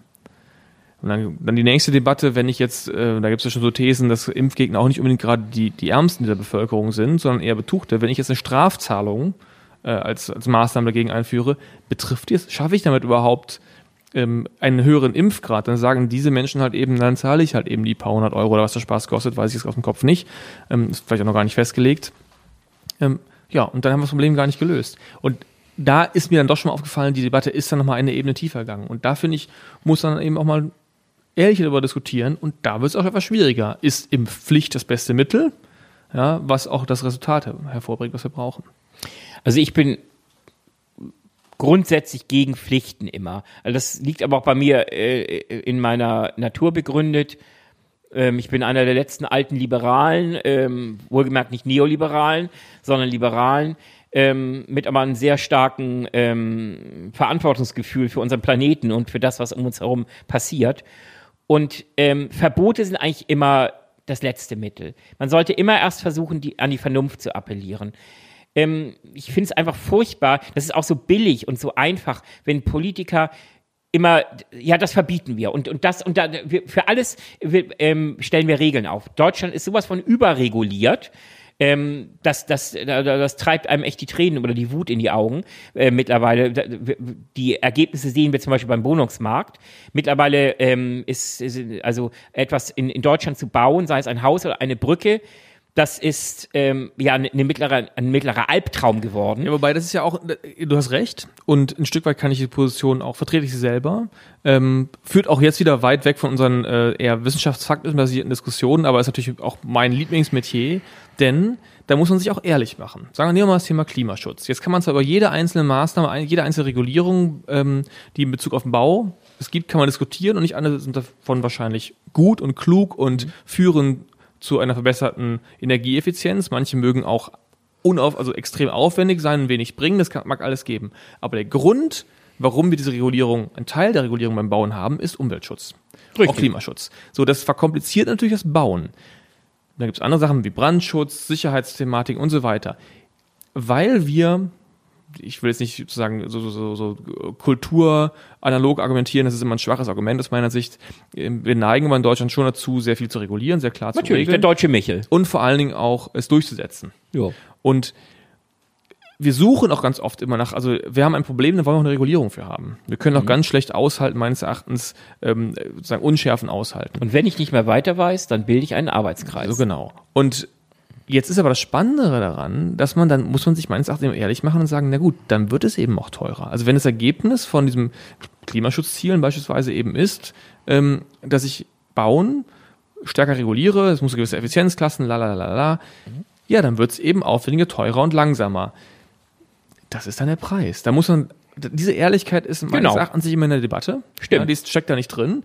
Stimmt. Denn andere, muss man auch ganz ehrlich sagen, andere, vielleicht effektivere Maßnahmen, nehmen wir mal ein ganz einfaches Beispiel, ohne jetzt hier eine Mega-Debatte aufzumachen, ich glaube, bei dir habe ich jetzt gar nicht den schärfsten Gegner, dann lass uns doch Tempo 120 machen auf den Autobahnen. Mhm. Aus meiner Sicht, also ich fahre auch gerne schneller, gebe ich gerne zu, ich genieße das auch, aber rein rational wäre das die, eine der simpelsten, einfachsten Methoden, um einfach mal die tief hängendste Frucht im Bereich CO2-Einsparung abzugreifen. Durchgängig 120 km/h auf den Autobahnen maximal, abgesehen von der Sicherheitsthematik, ich glaube, kaum ein Mensch wird relevant später ankommen und du sparst den ganzen, die ganze CO2 oder den ganzen CO2-Ausstoß vor allen Dingen, die ganze Energie, die wir da verbraten, auf das Beschleunigen und Bremsen jenseits von 120. Und mhm. abgesehen davon wissen wir, dass ähm, sozusagen das Geschwindigkeit und Fläche sozusagen von einem Auto, und die werden ja immer größer durch SUVs, sozusagen auch nochmal irgendwie ein treibender Faktor sind. Gut, das ist immer wieder, wieder eine neue Debatte.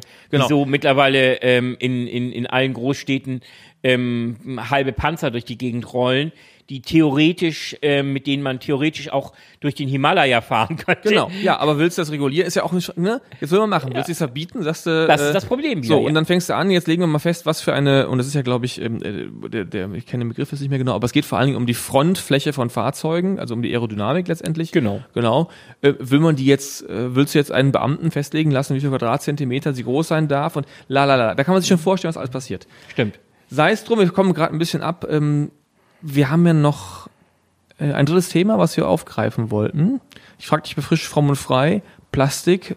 Debatte. Mhm. Wollen wir sie noch einmal auch aus unserem äh, Facebook-Welt hier hochziehen? Ich würde sagen. Ja klar, also ähm, es passt ja letztlich auch äh, inhaltlich. Wir, wir haben schon gerade gesprochen über Verantwortung, über ähm, Regulierung, über ähm, das, was nötig ist zu regulieren und das, was letztlich Überregulierung und Regulierungswahn ist. Und man lernt ja auch weiter, man lernt dazu. Und vor 20, 30 Jahren, ähm, da war, waren die Schlagzeilen zum Beispiel in den 80er Jahren, der deutsche Wald stirbt. Ähm, Übersäuerung der Wälder und, und, ähm, und so weiter und so fort. Glücklicherweise haben wir da viel machen können. Mittlerweile redet niemand davon mehr, dass der deutsche Wald stirbt, beziehungsweise wohl gerade habe ich wieder doch was darüber gelesen. Aber jetzt ist es wohl die Trockenheit und der Borkenkäfer. Aber die, also die Ursachen haben sich zumindest geändert. Aber ja, man muss in Bereichen, wo, wo man merkt, dass die, sage ich mal, die Ratio oder das Verantwortungsbewusstsein des Einzelindividuums nicht ausreicht, muss man auch Regularien aufstellen, um quasi ähm, aus Einzelindividuen eine schlagkräftige Masse zu machen, um Veränderung zu erreichen. Und ja, wenn wir jetzt auf das Thema Umweltschutz ähm, kommen, auf das Thema Klimawandel, speziell aber auch auf das Thema ähm, diese, die Plastifizierung unserer Erde, dann führt leider kein Weg daran vorbei. Wir müssen uns einschränken, wir müssen uns drastisch einschränken bei der Produktion und bei der Entsorgung von, von ähm, Kohlenwasserstoff-basierten Materialien, was ja letztlich nichts anderes als Kunststoffe sind. Und da brauchen wir halt Regularien, ja. Und ich, ich tue mich deshalb etwas schwer, weil es einerseits gegen meine Natur ist, immer mehr Regularien aufzustellen. Man merkt es ja förmlich an. Aber genau, ja, ich muss da auch, da schlagen durchaus zwei Herzen in meiner Brust. Das will ich auch gar nicht bestreiten. Aber am Ende muss doch der Verstand entscheiden und nicht das intuitive Gefühl, ah, da fühle ich mich irgendwie unwohl. Wenn ich die Bilder sehe von gigantischen Kunststoffabfallhaufen. Ja, oder vor einem Jahr dieses Video, ich glaube, es ist ein Jahr her, das ging ja sehr viral, das Video von dem Taucher, äh, ich glaube, das war irgendwo in, ähm, in Asien, ich krieg's gerade nicht mehr zusammen, wo genau, ähm, der durch eine Plastikwolke im Meer taucht. Das genau. Ja, das hat ja das aus meiner Wahrnehmung so ein bisschen die Diskussion diese Strudel im, im Meer, beziehungsweise ja. die Küsten, Korallenriffe ja. werden immer mehr mit Plastik verseucht.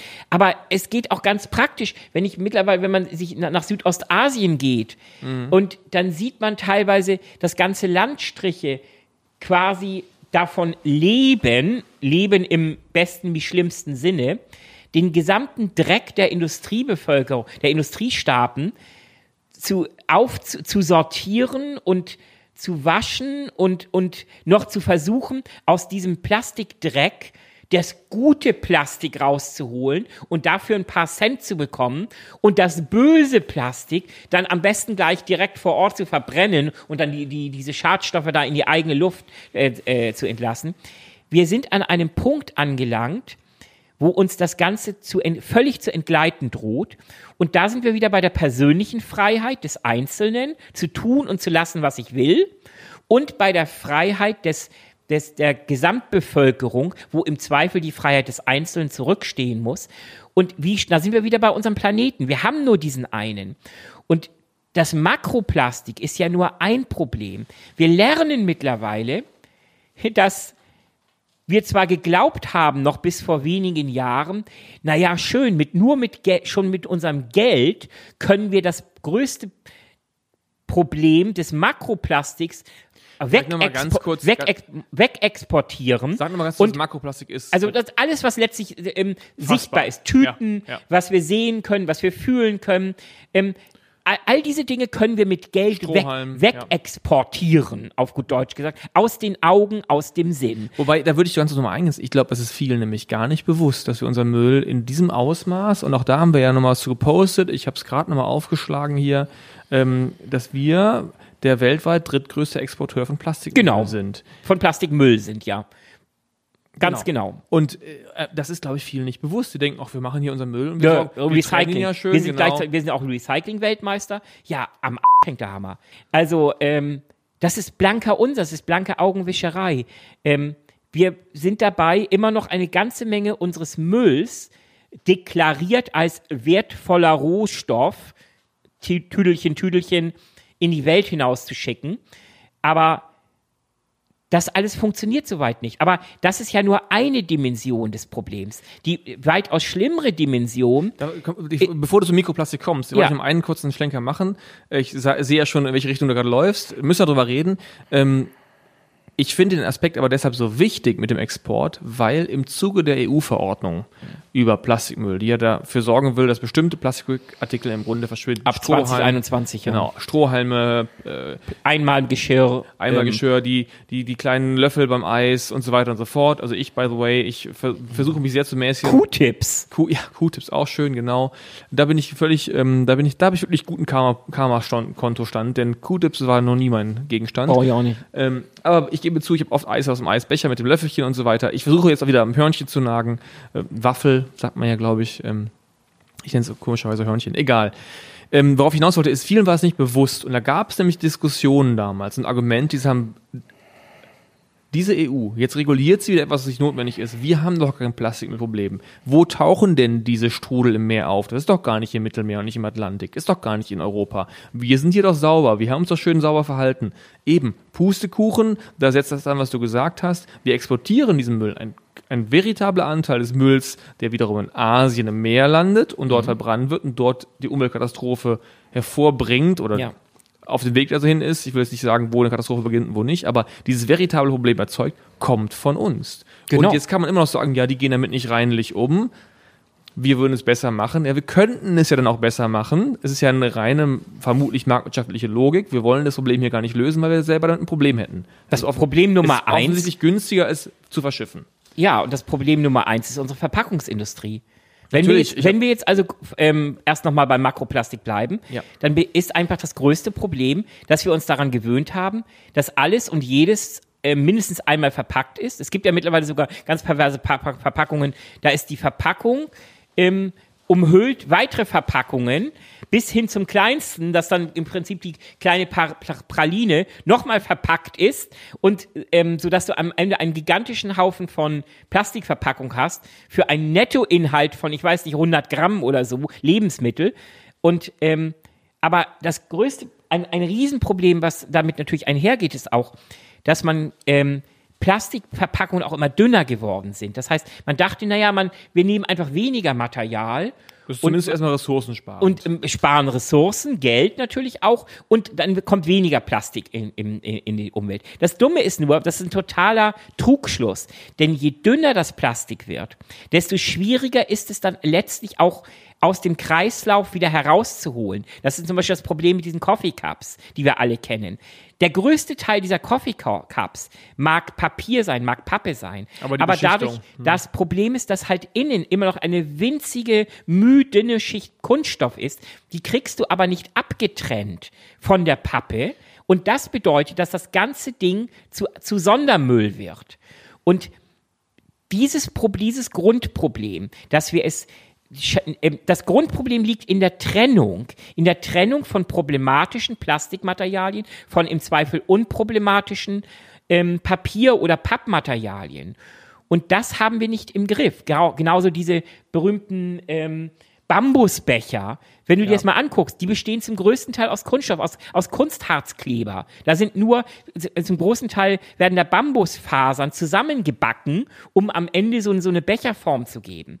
Selbst das Bioplastik, ähm, eine totale Irrsinn, ein, ein Irrsinn, wo ich, wo man auch wieder merkt, wie, wie, wie, wie grantig ich werde. Da wird mit dem Begriff Bio, wird da durch die Gegend ähm, marschiert, ähm, angebliches Bioplastik, das auf wunderbare Weise verrotten kann und das deshalb ähm, die, die Lösung zu Mehrweg sein äh, kann. Das ist völliger Schwachsinn. Und wenn man sich die Tests anguckt, die bestätigen das auch. Bioplastik leider braucht einen, braucht eine Mindesttemperatur von 74 Grad, um in den Verrottungsprozess überzugehen. Aber die meisten Kompostanlagen, die wir hier industriell haben, die unseren Biomüll letztlich ja ähm, aufbereiten und daraus am besten am, am Komposterde oder so machen, erreichen gar nicht diese Temperaturen. Das heißt, der eigentlich wertvolle Kompost, der in Bioanlagen produziert wird, in Kompostanlagen, ist dann durchsetzt mit, mit Fetzen und Resten und Stücken von, Plastik. sogenannten Bioplastik, das aber in keinster Weise vernünftig verrottet ist.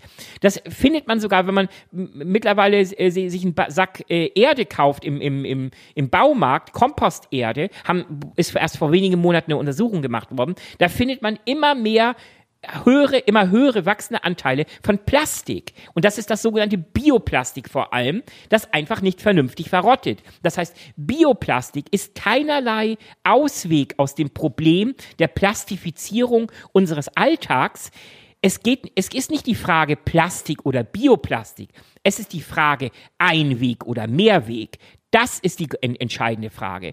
Alles, was mit Einweg ist, egal ob es Vollplastik ist, ob es Teilplastik ist, ob es Bioplastik ist, trägt letztlich zur Erhöhung der Müllberge bei. Es, es ist äh, in, der, in, der, Erzeugung durchaus problematisch. Es ist, hat einen Lebenszyklus von wenigen Sekunden bis hin zu vielleicht gerade mal hochgerechnet fünf Minuten bei einem heißen Kaffee. Und dann geht das Ganze in den Restmüll. Also da können wir, glaube ich, den Teil Makroplastik schon nochmal mit einem Appell abschließen. Äh, du hast gesagt, Einweg oder Mehrweg und Vermeidung. Also ich glaube, Vermeidung ist immer noch der erste Schritt, den man tun kann. Ja. Ähm, und auch prüfe, wer da was ein, einsetzt. Also gerade bei den Biobeuteln, das habe ich äh, auch schon mal diskutiert und auch schon mal äh, auch gelesen, Diskussionen darüber, weil es in der Stadt ja so vermeintlich äh, easy ist, wenn ich dann meinen mein Kaffeerest irgendwie in die normale Papiertüte schmeiße, sift die halt durch, ja, verstehe ich. Aber das Problem ist dann auch nicht gelöst, wenn ich die vermeintlichen Bio-Plastikbeutel. Überhaupt nicht. Aber lass es doch Alles mal, Augenwischerei. lass uns doch, ja, das ist, diese Augenwischerei ist in der Tat, ein, also, ja, mir fiel gerade noch die, die, die, die, die Knäckebrote ein, die ich kürzlich gekauft habe, Bio-Knäckebrote, ich wollte es gar nicht kaufen, dann hatte ich es auf dem Tisch, im Fünferpack einzeln eingeschweißt. Ja. Da frage ich mich, warum hat Vasa das früher hinbekommen? Immer noch, äh, das nicht einzuschweißen, trotzdem, also egal.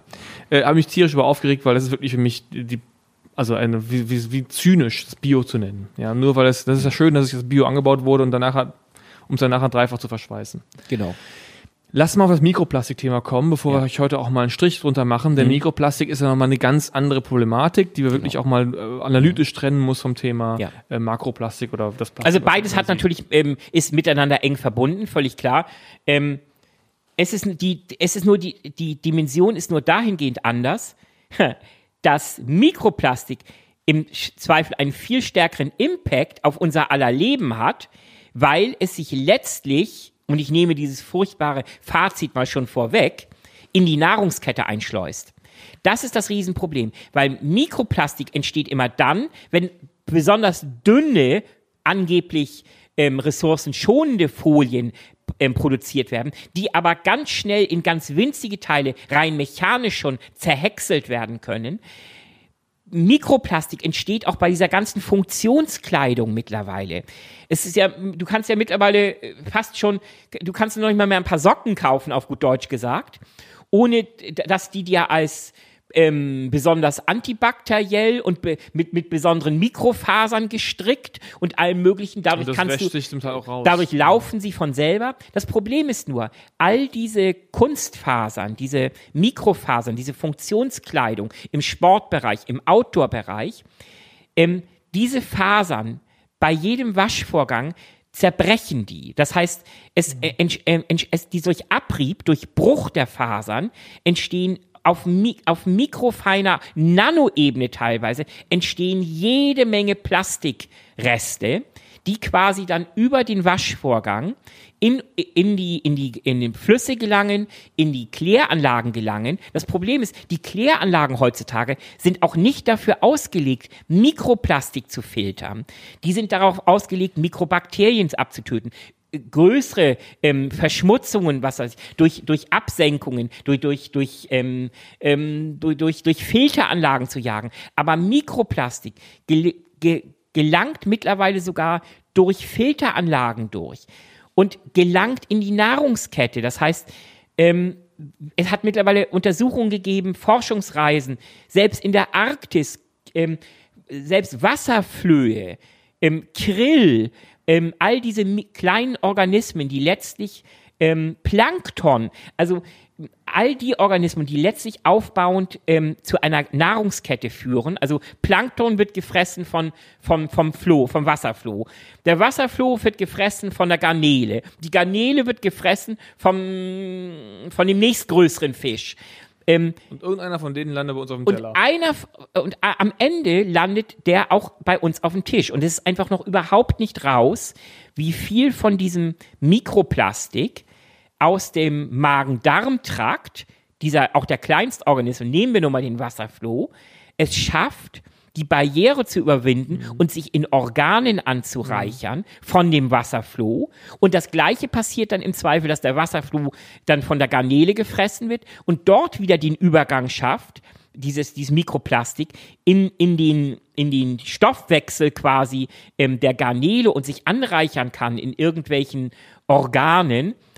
Wir wissen einfach noch viel zu wenig darüber, aber wir haben einfach schon herausgefunden, dass ähm, es hat da Untersuchungen gegeben, dass der menschliche Körper bereits pro Jahr einen signifikanten Anteil, jeder von uns, an Mikroplastik auffrisst.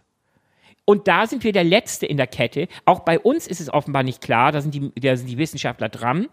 inwieweit das Zeug sich bei uns anreichern kann, noch sagen die Forscher, scheint es kein kein gleich, ähm, keine, keine Ultrawarnung gleich zu geben, dass, dass schon die ersten Sterberaten quasi prognostiziert werden. Aber wir wissen einfach noch viel zu wenig darüber. Und mal ganz ehrlich, also gesund kann es auf keinen Fall sein, dass wir ein, ein Produkt, das mal Erdöl war, ähm, raffinier, raffiniert wird ähm, zu Plastik, dass das am Ende in unserem Körper landet, ähm, in welcher Form auch immer. Also gut kann das nicht sein.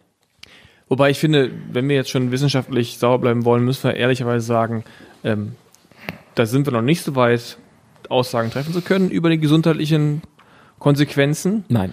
Ähm, denn auch da gibt es ja, also äh, spielt ja eine Rolle, bleibt es im Körper oder nicht, wird es ausgeschieden.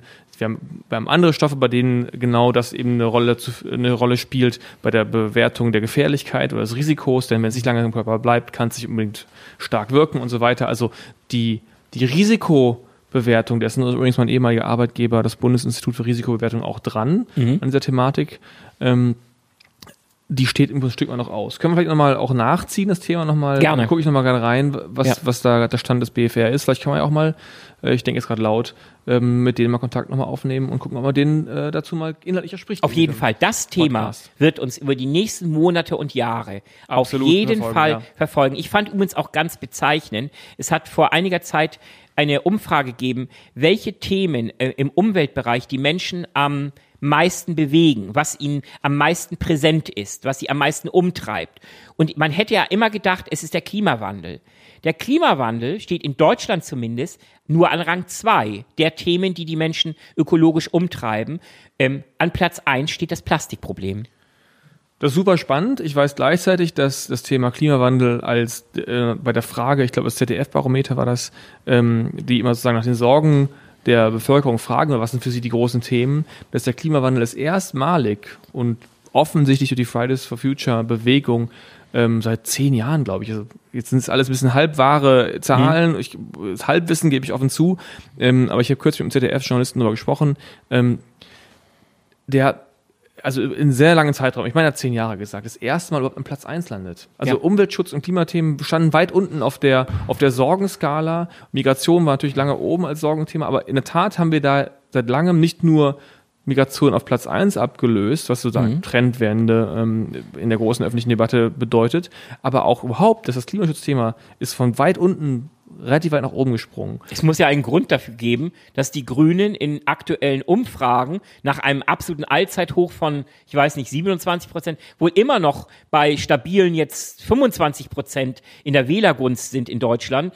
Ähm, ja, das dann- Thema treibt um. Dann lass mich doch mit den Worten schließen, dass das ja schön und gut ist, aber wichtig, vielleicht, da kannst, würdest du mir hoffentlich auch zustimmen, grün wählen reicht aber leider nicht. Also äh, Nein. da habe ich manchmal Sorge, dass es ein bisschen wie Ablasshandel ist. Ich habe grün gewählt, jetzt kann ich ja wieder in Urlaub fliegen, weil die kümmern sich schon drum. Also ich glaube, der Appell, bin ich fest überzeugt, muss auch immer wieder an den eigen, an sich selber gehen. Wenn man das Thema ernst nimmt, dann muss eine Verhaltensänderung daraus folgen und die nicht nur am so und so im September, wenn die nächsten Wahlen sind, ähm, im Kreuz sind die nicht Absolut. Also ich, also ich denke, wir sollten uns beide hüten, hier den, über unseren Podcast anzufangen, irgendwelche politischen Empfehlungen oder Wahlempfehlungen oder Statements abzugeben. Null weit. Weit davon entfernt. Das muss jeder mit sich selber abmachen.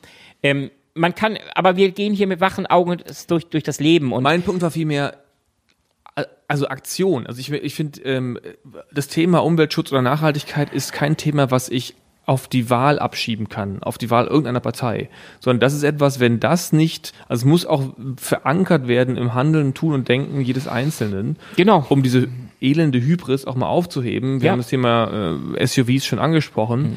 Ähm, bis hin zur Ernährung. Das Thema haben wir noch gar nicht angesprochen. Ja, das war Fleisch, auch ein ja. heißes Thema, nämlich die Ernährung der Zukunft. In-vitro-Fleisch. Diese ganzen, aber wir wollen ja auch noch was für den nächsten Podcast haben. Ich denke, im nächsten Podcast sollten wir auf jeden Fall auch auf das Thema weltweite Ernährung ähm, und, Super und Thema. äh, da eingehen. Aber für heute, denke ich mir, haben wir uns genügend äh, den Kopf zerbrochen über die Themen, die letztlich ähm, ja, uns alle umtreiben. Wir wollen ja auch noch ein bisschen was übrig lassen. halten wir fest, wir werden weiter, was auf Facebook passiert, ähm, auch hier im Podcast betrachten und auch aufgreifen. Ähm, wenn davon euch, eurer Seite, der Zuhörer, ihrer Seite Kommentare, Wünsche und Anregungen kommen, freuen wir uns umso mehr. Nehmt Kontakt mit uns auf. Das ist über die Seite www.childrenofdoom.com ohne Problem möglich. Oder eben sonst auf dem Facebook-Kanal über ähm, die Kommentar- oder auch die Nachrichtfunktion. Meldet euch, wenn ihr Anregungen habt. Ähm, nehmen wir gerne auf. Wir sind sehr interessiert daran, die Diskussion stärker zu vernetzen zwischen dem, was wir auf, vor allen Dingen auf Facebook momentan haben ähm, und dem Podcast. Absolut. Bis dahin eine schöne Zeit. Und Gute Erholung. ja, und von meiner Seite auch nochmal, vielleicht morgen früh, wenn ihr, es, wenn ihr noch halb im, im, im Schlaftaumel ähm, bei der U-Bahn oder S-Bahn ankommt, überlegt euch vielleicht den nächsten Coffee to go vielleicht doch wegzulassen oder vielleicht ähm, ähm, einen Cup von zu Hause mitzubringen, einen Mehr, Mehrweg-Cup. Ich glaube, dass das sind kleine Schritte, aber es könnte auf jeden Fall helfen, ähm, unseren Planeten doch noch ein bisschen für die nachfolgenden Generationen lebenswerter zu machen. Danke. Und Eis nur noch aus dem Hörnchen. In diesem Sinne. Oder der Waffel. Bis dann. Ciao.